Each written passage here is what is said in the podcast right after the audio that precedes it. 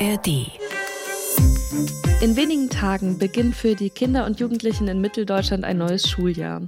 Für die SchülerInnen, Lehrkräfte und Eltern heißt es nicht nur, weniger ausschlafen und wieder Hausaufgaben machen zu müssen, sondern eben auch, sich teilweise in maroden Schulgebäuden aufzuhalten. Eine Digitalisierung, die Jahre hinterherhinkt und Unterrichtsausfall, weil es zu wenig LehrerInnen gibt.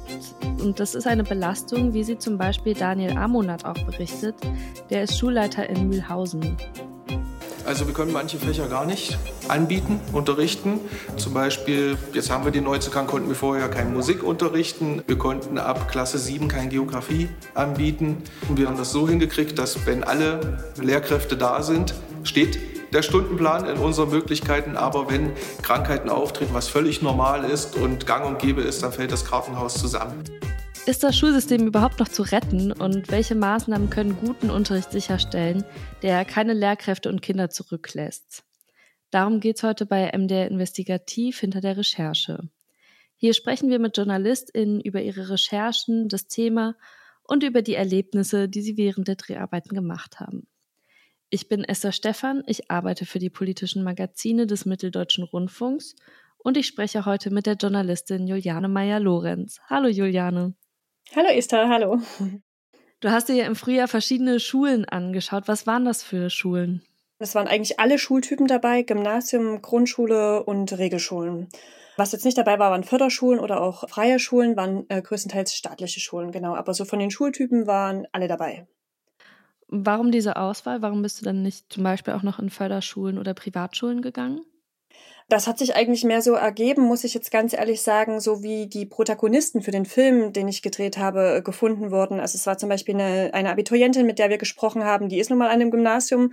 Die eine Schule mit dem neuen Schulkonzept, das war eine Regelschule und der eine Lehrer, den ich ausgewählt hatte oder der, der sich so ergeben hatte, der für so eine ganz neue Unterrichtsform steht, der war halt ein Lehrer an einer Grundschule und das hatte sich dann einfach mehr so gefügt und es war jetzt gar nicht so bewusst, dass wir das eine weglassen wollten und das andere hervorheben wollten, sondern das hat sich aufgrund der Protagonisten einfach so ergeben. Du hast ja selber auch Kinder. Wie war das denn, als du dorthin gegangen bist? Also du kennst ja jetzt Schulen aktuell schon auch von innen, aber hast du irgendwelche Erwartungen gehabt, als du dorthin gegangen bist? Kann man so nicht sagen. Also ich bin jetzt nicht mit irgendwelchen Erwartungen. Natürlich hat man jetzt als Journalistin, man kennt ja die ganzen Nachrichten jetzt, gell? was du auch gesagt hattest mit dem maroden Schulen, mit der Digitalisierung, die hinterherhängt und mit dem ganzen großen Problem Lehrermangel. Und da hat man als Journalistin dann schon so diesen Punkt, wo man sagt, ja, jetzt geht man in eine Schule und es herrscht dort überall Lehrermangel und wir wissen ja, wie die Situation ist, sonst ist für die Kinder und die Lehrer alles Kacke. Und da geht man schon so mit so einem Gefühl da rein, wie ist es denn jetzt? Natürlich gibt's Schulen, das war zum Beispiel in Bad Köstritz der Fall, da hast du schon von außen so gedacht, uiuiui, also hier könnten sie mal wieder was machen. Äh, und auch von innen war es jetzt tatsächlich einfach nicht schön. Also das war schon so, dass es einen so ein bisschen erschrocken hat, unter welchen Bedingungen manchmal Kinder da einfach lernen müssen. Und womit ich überhaupt nicht gerechnet hatte, und das war an allen Schulen so, war tatsächlich, dass die Schulleiter extrem engagiert sind und wissen, wir haben Lehrermangel, wir haben die Probleme, aber wir müssen jetzt irgendwie das Beste draus machen. Also natürlich kann man immer jammern und kann immer sagen, und das ist auch berechtigt, ne? Also das möchte ich jetzt überhaupt nicht abwerten. Aber ich hatte so den Eindruck, die waren trotzdem alle motiviert zu sagen, wir packen das jetzt an. Wir müssen den Kindern und Jugendlichen etwas beibringen, auch mit den Lehrern, die wir jetzt einfach zur Verfügung haben. Und das war oftmals nicht leicht, aber ich fand die extrem motiviert. Damit hatte ich so ein bisschen nicht gerechnet, weil ich wirklich so gedacht hatte, auch aufgrund der Artikel oder Fernsehbeiträge, die man zum Thema liest, auch bei anderen Medien, dass wirklich alle einfach so die Hände über den Kopf schlagen, was sie auch sicherlich machen mitunter, aber trotzdem die Mehrheit so das Gefühl hatte, nee, wir packen das jetzt an. Das ist, es ist doof, es ist schlimm, die Situation, aber wir müssen ja irgendwie. Aus dieser ganzen Liste, was ist denn da eigentlich denn das größte Problem im Moment an deutschen Schulen? So, was würdest du jetzt sagen nach deiner Recherche? Ich glaube, ein großes Problem gibt es nicht. Also es gibt nicht das eine große Problem und alle anderen sind nebensächlich, sondern ich finde, das ist so eine Kombination aus ganz, ganz vielen, aus mehreren Problemen. Ne? Also wenn man jetzt zum Beispiel sagt, natürlich ist ein großes Problem der Lehrermangel und das ist nicht nur in Thüringen, Sachsen und Sachsen-Anhalt so, sondern ja auch in ganz Deutschland mittlerweile ein Problem. Wenn das jetzt aber behoben wäre zum Beispiel und in jeder Schule gäbe es genügend Lehrer, dann wäre halt die Ausstattung, die Digitalisierung nicht fortschrittlich genug, weil es ja immer noch Schulen gibt, die zwar WLAN-Anliegen haben, aber aber halt nicht in jedem Klassenzimmer nutzen können. Oder dann gibt's halt auch Schulen, bei denen kein Breitbandinternet anliegt. Also das ist eine Kombination aus mehreren Sachen. Aus Lehrermangel zum einen, aus einer nicht extrem gut ausgebildeten Digitalisierung oder digital ausgestatteten Schule, aber auch aus der Tatsache, dass immer mehr Kinder auch aus anderen Ländern in die Klassen kommen, die dann nicht entsprechend gebildet werden können, wie sie es eigentlich verdienen und dann eigentlich alle so ein bisschen drunter leiden, weil eben zu wenig Lehrkräfte sind. Das ist eigentlich so diese Kombination, die ich mit als größtes Problem ansehe um mal mit diesem Lehrermangel anzufangen, wenn wir das jetzt so ein bisschen aufdröseln. Wir haben vorhin in der Anmoderation gehört, dass der Schulleiter Daniel Amonat den Stundenplan als Kartenhaus bezeichnet hat, das eigentlich sofort zusammenfällt, wenn da eine Lehrkraft mal krank wird zum Beispiel. Ich habe in YouTube in die Kommentare zu deinem Film geschaut und auch bei Instagram reingeguckt und da haben ganz viele geschrieben, die Erfahrung mit dem Beruf haben und die zum Beispiel schon angefangen haben, Lehramt zu studieren und die gesagt haben, das ist total unattraktiv, Lehrkraft zu werden. Zum einen sagen sie, das liegt so daran, dass diese Ausbildung viel zu theorielastig ist und viel zu fordernd. Und dass am Ende manche Lehrkräfte über die Sommerferien arbeitslos sind. So, lass uns mal bei diesem zweiten Punkt anfangen. Wie kann das sein, dass Lehrkräfte in den Sommerferien arbeitslos sind? Das haben die sich ja nicht ausgesucht, dass Sommerferien sind das ist so ein bisschen erschreckend, gell? wenn man die Kommentare so liest und man sieht, äh, es gibt so ganz viele Leute, die eigentlich den Beruf ergreifen wollen und dann so in diesen Mühlen des Systems so kaputt gemacht werden oder auch gar nicht erst dort ankommen. Ne? Es ist tatsächlich so, dass viele Lehrkräfte nur befristete Verträge bekommen. Das ist auch bei unserem Protagonisten, bei dem André Weser, der Fall gewesen. Sein Vertrag lief am 14. Juli aus und sein neuer äh, Vertrag hat erst am 1. August wieder angefangen. Also der musste sich arbeitslos melden und da fragst du dich schon und denkst so, äh, wie kann denn das eigentlich sein? Aber ja, das ist ein ganz großes Problem Problem, was sehr, sehr viele haben. Das heißt, sie sind auch nicht alle verbeamtet. Die sind nicht alle verbeamtet, nein. Also entweder weil sie es nicht wollen, es gibt ja auch eine bewusste Entscheidung dafür, dass sie das nicht wollen, ne? weil sie dann an eine Schule oder an ein Bundesland gebunden sind, sage ich jetzt mal so. Ja, die sind nicht verbeamtet. Das ist äh, zum Beispiel ein Grund, genau. Ein anderer vielleicht ist tatsächlich, dass es halt wirklich nur diese befristeten Verträge gibt. Das kann ich jetzt für unser Bundesland nicht mit Sicherheit bestätigen, sage ich jetzt für Thüringen, dass man sagt, das ist immer so. Aber es ist natürlich so, dass wenn die die Lehrer in den Sommerferien nicht einstellen, dass natürlich das Land auch Geld spart. Gell? Das ist halt tatsächlich auch so. Aber muss man dann sagen, dass das dann das Problem auch für den Lehrermangel ist? Also, dass das wirklich ein Beruf ist, wo vielleicht ganz viele Leute sagen, sie können sich da verwirklichen, sie wollen gerne mit den Kindern zusammenarbeiten oder mit den Jugendlichen.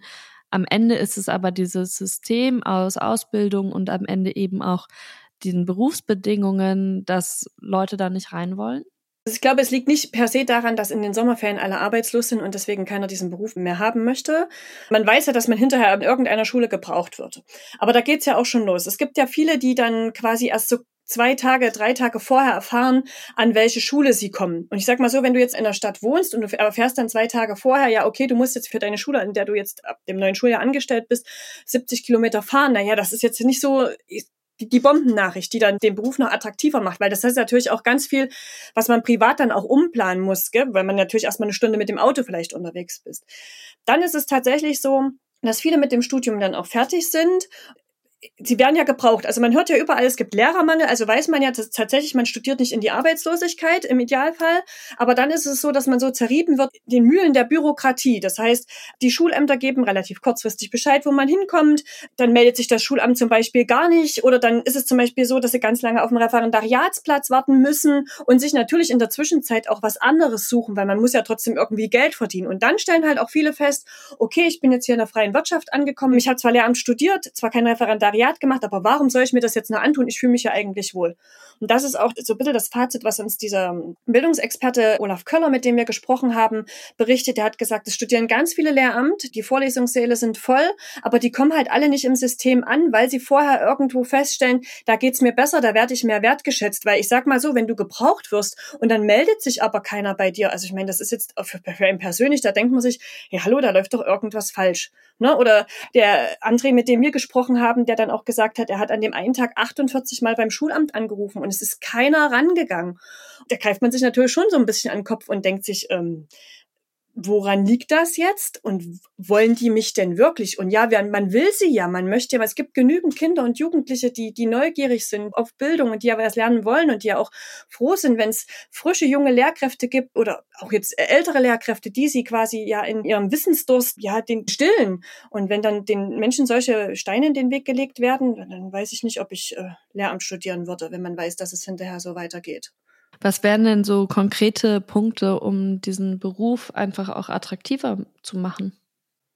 Na, ich glaube einfach, diese bürokratischen Hürden zu senken, dass man einfach leichter ins Schulsystem reinkommt. Das betrifft jetzt nicht nur fertig ausgebildete Lehrerinnen und Lehrer, sondern halt auch Quereinsteigerinnen und Quereinsteiger, bei denen man quasi immer hört, dass sie gebraucht werden, dass sie sich dann melden oder sich bewerben an einer Schule und dann ganz, ganz lange nichts hören. Die hören dann einfach nichts von den Behörden, von den Schulämtern, zum Teil auch von den Schulen. Die Schulen melden zurück, wir brauchen sie, aber wir müssen das und das noch prüfen. Das ist das eine.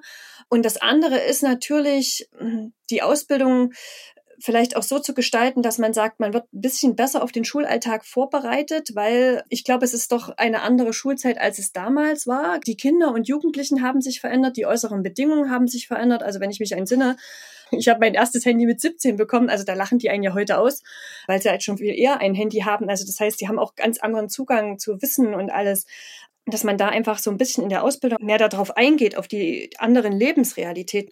Wenn du heute Lehrkraft bist, dann ist es ja nicht mehr so, dass du nur in Anführungsstrichen vor der Klasse stehst und den Kindern was beibringst, mit den Kindern arbeitest, sondern dann sind es ganz, ganz viele andere Sachen, die du machen musst. Also du bist so ein bisschen tatsächlich so ein Mädchen für alles. Du stellst Anträge für Klassenfahrten. Du kümmerst dich, dass die iPads aufgeladen sind. Also es gibt auch ganz viel, das haben uns die Lehrer berichtet, mit denen wir gesprochen haben, administrativen, ich nenne es jetzt mal Kram, der natürlich dieses Lehrerdasein so ein bisschen erschwert, sag ich mal so. Und dann gibt's ja tatsächlich, ich glaube, in Sachsen ist das schon in ganz vielen Schulen der Fall und in Thüringen ist das in zwei Landkreisen, äh, wird das jetzt quasi erprobt, diese Schulassistenten, die so ein bisschen die Verwaltungsaufgaben für die Lehrer übernehmen und diesen Part den Lehrern abnehmen, sag ich jetzt mal so. Und das ist, glaube ich, auch so ein großer Fakt, dass man den Lehrer so ein bisschen entlastet und die Lehrerin natürlich auch in diesen ganzen administrativen Aufgaben, sondern dass sie einfach ein bisschen mehr wieder Lehrer sein wollen. Das ist so eine, auch eine Schulleitung, die einfach ganz, ganz viel Sachen Sachen machen muss, Anträge beauftragen,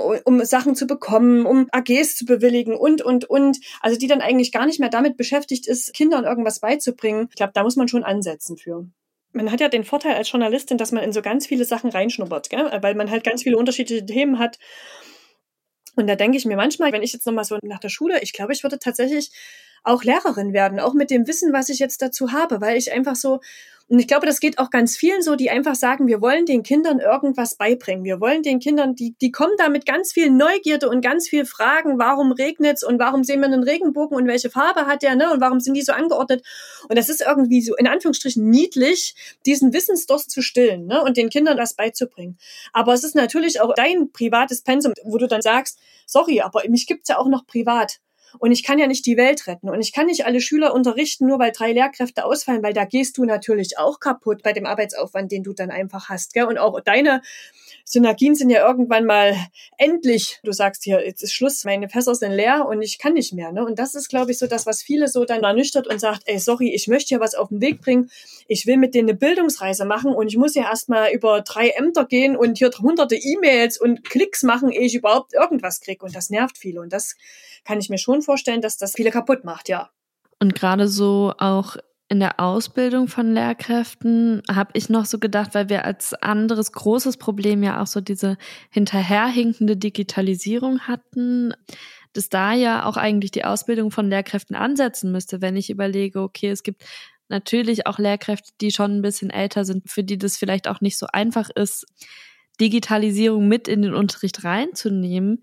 Da sind dann ja gerade die Jungen, die das vielleicht vorantreiben können. Zum Beispiel bei dir war André Weser, der ist ein Musiklehrer, ein recht junger auch. Der benutzt zum Beispiel im Unterricht iPads, mit denen die Kinder dann auch Musik machen können. Für den war es eben auch im Film total wichtig, fand ich, ist es rübergekommen, dass Unterricht eben ganz, ganz lebensnah auch gestaltet sein muss. Man muss es anerkennen, dass die Lebenswelt der Kinder nun mal eine andere ist. Ich brauche gar nicht anfangen, mit denen irgendwie das Rennsteiglied zu singen oder so, jetzt doof gesagt. Das sind alles Klassiker, die kriegen die sowieso mit in ihrer Umwelt, in ihrer Lebenswelt. Das haben die früher im Kindergarten gesungen, das muss ich jetzt nicht nochmal machen. Sondern ich suche mir lieber jetzt, wie heute, irgendeinen TikTok-Song aus, den die alle schon kennen, schreibe den auf Deutsch um und dann haben alle richtig Bock, den zu singen und alle sind dabei, anstatt dass ich mich hier mit äh, einer halben lustlosen Klasse rumkämpfe. Jetzt ist André Weser ja noch ziemlich neu in seinem Job, würde ich mal schätzen. Ist der so eine Ausnahmeerscheinung mit seinem Lehransatz? Ich glaube nicht. Also ich, ich sag mal so, wenn du jetzt ein junger Lehrer bist, dann wächst du da schon anders rein, weil du schon viel eher iPads, Handys kennengelernt hast, als das jetzt zum Beispiel, ohne jetzt mit irgendwelchen Klischees oder Vorteile zu reden, eine 55-jährige Lehrkraft hat. Da gibt's auch Unterschiede. Es gibt welche, die sind total firm und es gibt halt welche, die sagen, sorry, ich bin jetzt 55, das möchte ich jetzt mir einfach nicht mehr antun für die letzten paar Jahre. Also ich möchte jetzt hier nicht äh, irgendwas lostreten und jeder denkt sich so, was erzählt die da? Sondern es ist ja tatsächlich einfach so auch so ein Interessensgegebenheiten von jedem jeden Einzelnen.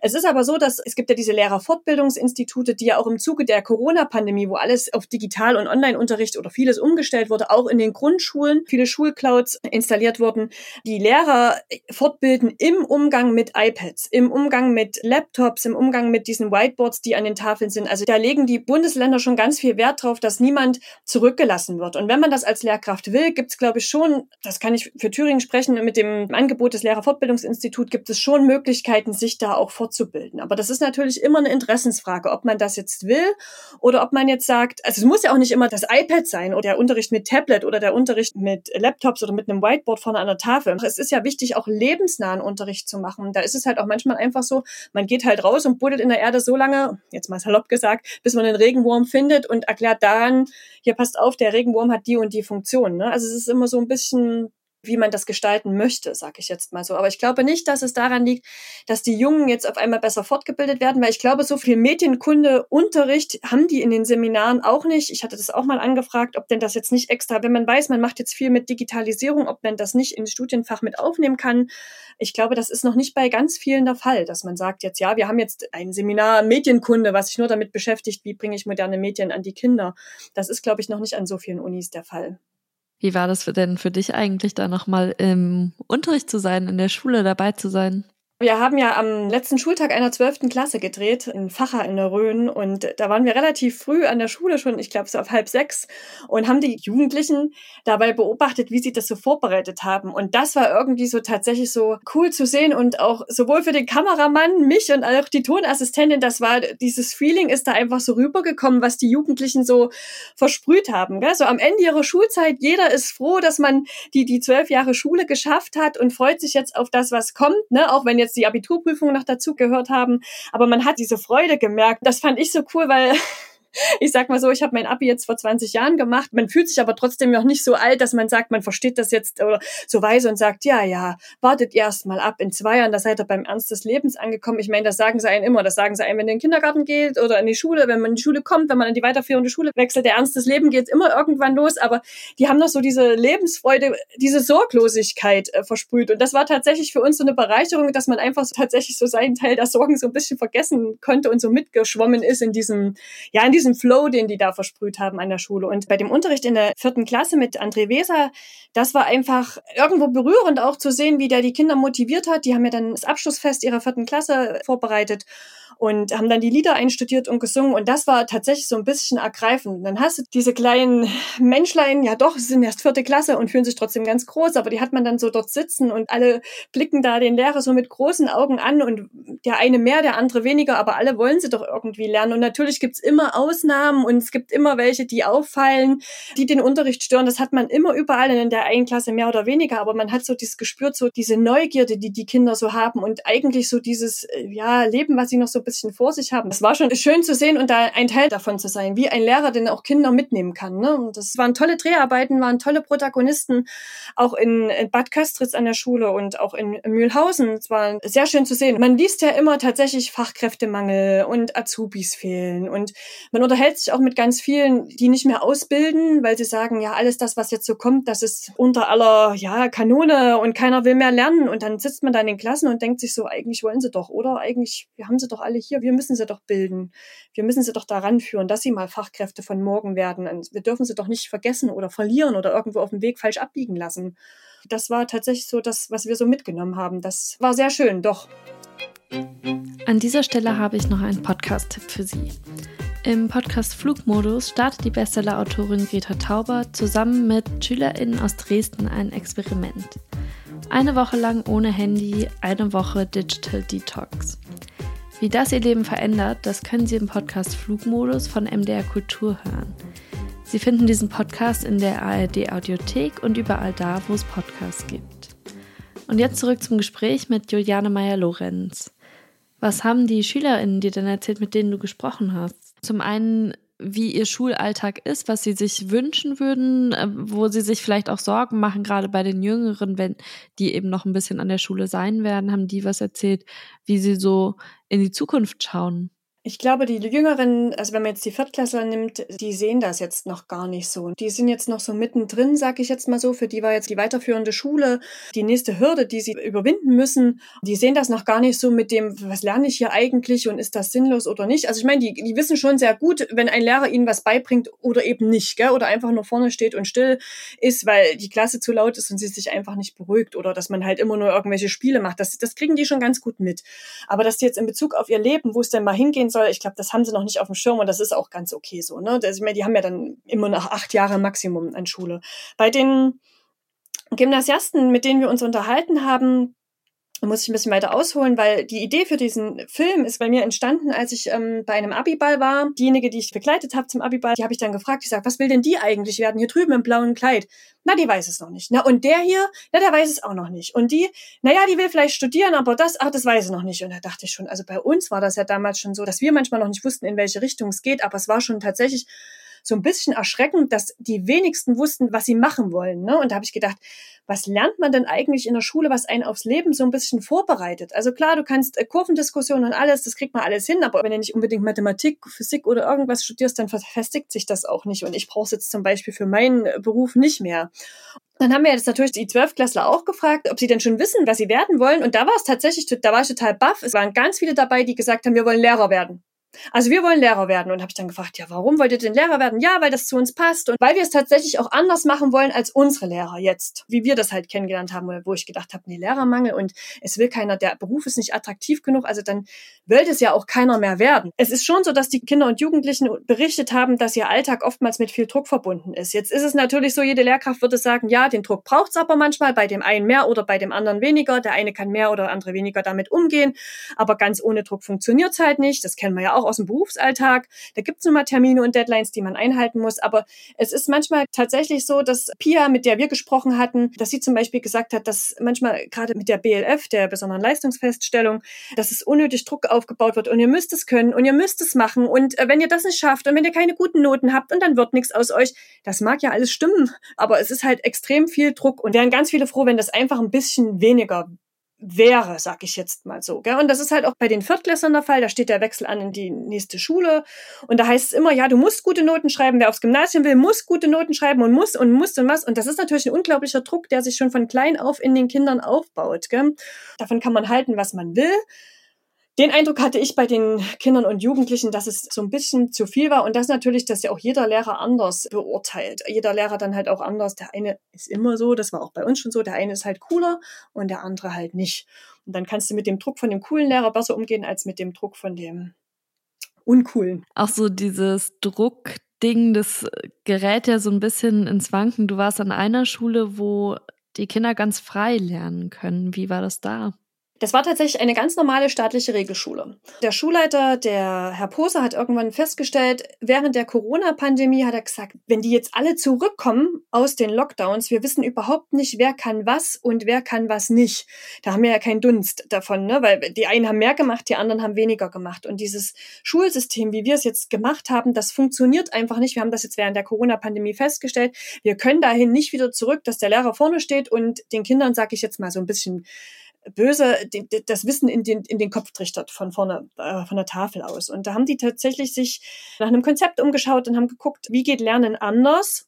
Wie können wir Kinder vor allen Dingen mehr praktische Sachen mitgeben, damit sie lernen zum Beispiel, wie man eine E-Mail schreibt oder was eine E-Mail-Adresse überhaupt ist und oder wie man zum Beispiel eine Bohrmaschine hält oder wie man Wissen praktischer vermittelt, damit die tatsächlich aus der neunten beziehungsweise zehnten Klasse dann rausgehen und sagen, hier, ich fühle mich jetzt auf den Beruf vorbereitet und vor allen Dingen, ich weiß, was ich einmal werden will. Ich weiß handwerklich, oh, bin ich jetzt nicht so begabt, ich gehe jetzt mehr in die soziale Richtung. Oder äh, ich habe festgestellt, im Laufe der praktischen Arbeit an meiner Schule, ähm, das und das ist mehr für mich oder ich möchte mehr ins Medizinische gehen. Und diese Schule, die machen jetzt keinen anderen Lehrstoff, die übermittelt den halt einfach anders. Und die machen das in Form eines selbstorganisierten Lernens. Das heißt, alle Kinder bekommen den gleichen Lernstoff und lernen aber individuell. Also die sitzen nicht da da und müssen alles ganz alleine machen. Es ist immer eine Lehrkraft da, die ihnen hilft aber wenn der eine halt so weit ist und der andere ist noch nicht so weit, dann müssen dann halt nicht 15 Kinder auf den einen warten oder 15 Kinder das nochmal erklärt bekommen, sondern jeder lernt so ein bisschen für sich.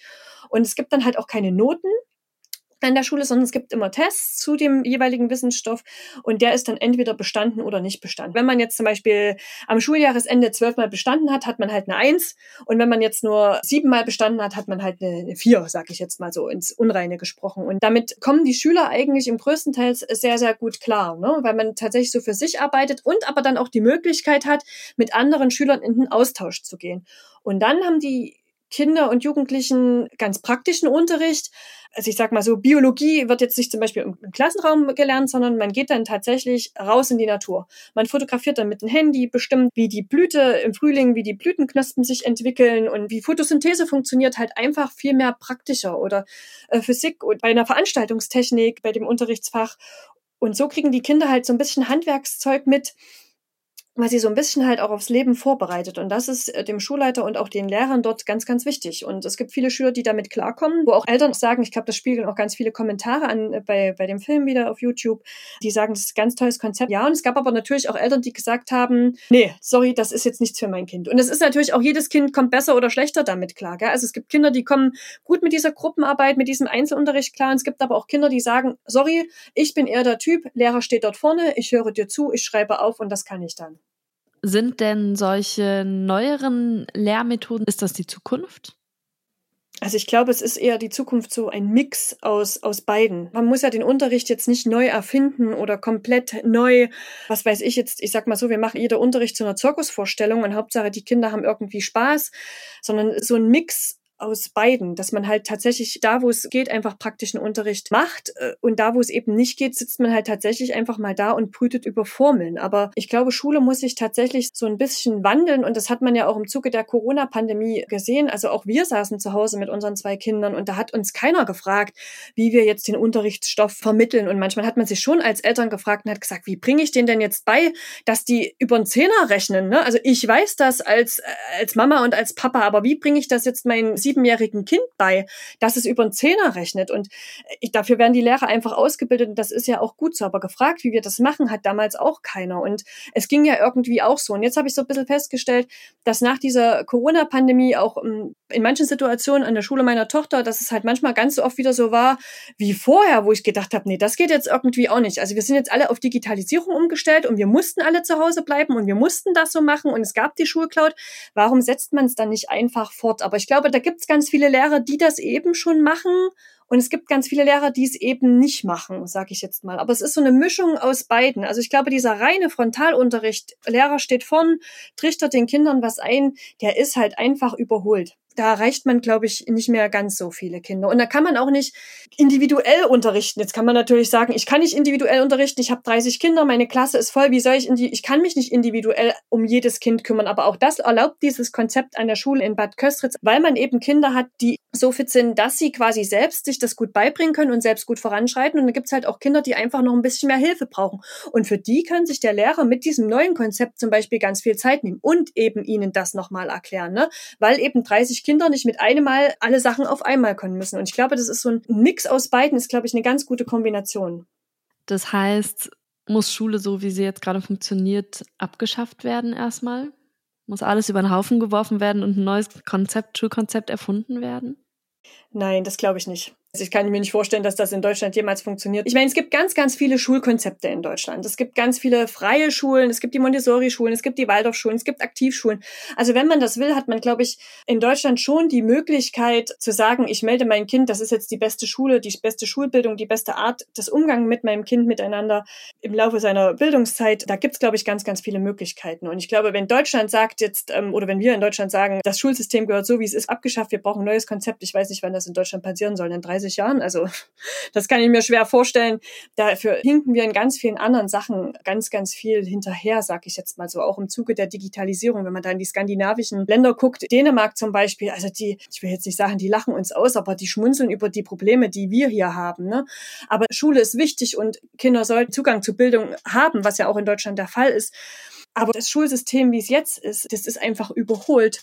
Und es müsste viel, viel schneller manchmal ein Umdenken stattfinden. Also es gibt jetzt zum Beispiel diesen Qualitätschecks an Thüringer Schulen, wo innerhalb von sechs Jahren, also ich meine, sechs Jahre ist eine lange Zeit, die knapp 870 staatlichen Schulen in Thüringen, der Unterricht dort überprüft wird, im Sinne von, entspricht das dem Schulkonzept, was sich die Schule aufgegeben hat, oder muss da einfach was verbessert werden? Aber ich sag mal, sechs Jahre, weil so, das rotiert alle sechs Jahre. In sechs Jahren, da passiert so viel und die Gesellschaft entwickelt sich so schnell weiter. Und ich glaube, da müsste das Schulsystem einfach mal ein bisschen flotter werden, um diesen Entwicklungen nicht hinterherzuhinken. Und um eben nicht zu sagen, wir haben jetzt ein Digitalpaket, damit statten wir die Schulen aus und dann braucht es nochmal drei Jahre, ehe wirklich alle Internet haben. Also ich glaube, das muss einfach ein bisschen schneller passieren. Um, man muss das Rad nicht neu erfinden, aber man muss halt auch manchmal anerkennen, dass sich das Rad einfach dreht und nicht stehen bleibt. Juliane Meyer-Lorenz, ich danke dir. Sehr gerne, Dankeschön. Das war der Podcast MDR Investigativ hinter der Recherche. Den Film von Juliane Meyer-Lorenz finden Sie zum Nachschauen in der ARD-Mediathek unter dem Titel Sackgasse Schule und bei YouTube auf dem Kanal von MDR Investigativ. In zwei Wochen hören Sie dann an dieser Stelle wieder meine Kollegin Cecilia Kloppmann. Wir freuen uns aber, wenn Sie bis dahin mit uns in Kontakt treten möchten. Dazu können Sie uns gerne eine E-Mail an investigativ.mdr.de senden oder Feedback auf der Podcast-Plattform Ihrer Wahl hinterlassen. Machen Sie es gut.